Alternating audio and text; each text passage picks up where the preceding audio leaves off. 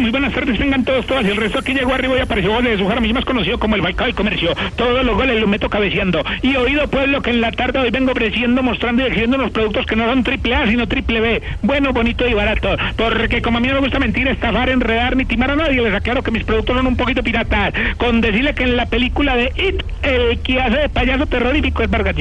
Y atención, mi gente, que aprovechando esta época de recolección de firmas, vengo ofreciendo los mejores lapiceros de la época. Mire esta belleza, don Santiago. Por aquí está el lapicero borrable tipo expresidente. Lo que se escribe con la mano se borra con el codo. También está por aquí el lapicero Roy Barrera, se escribe de todos los colores. No sé qué, sin conocer el lapicero con tinta tipo Uribe, de un momento a otro se va regando. Y por último tenemos el lapicero Tino Asprilla, la punta se le sale solita. Bueno, todo por hoy, recuerde que lo que necesite, consígalo, papá.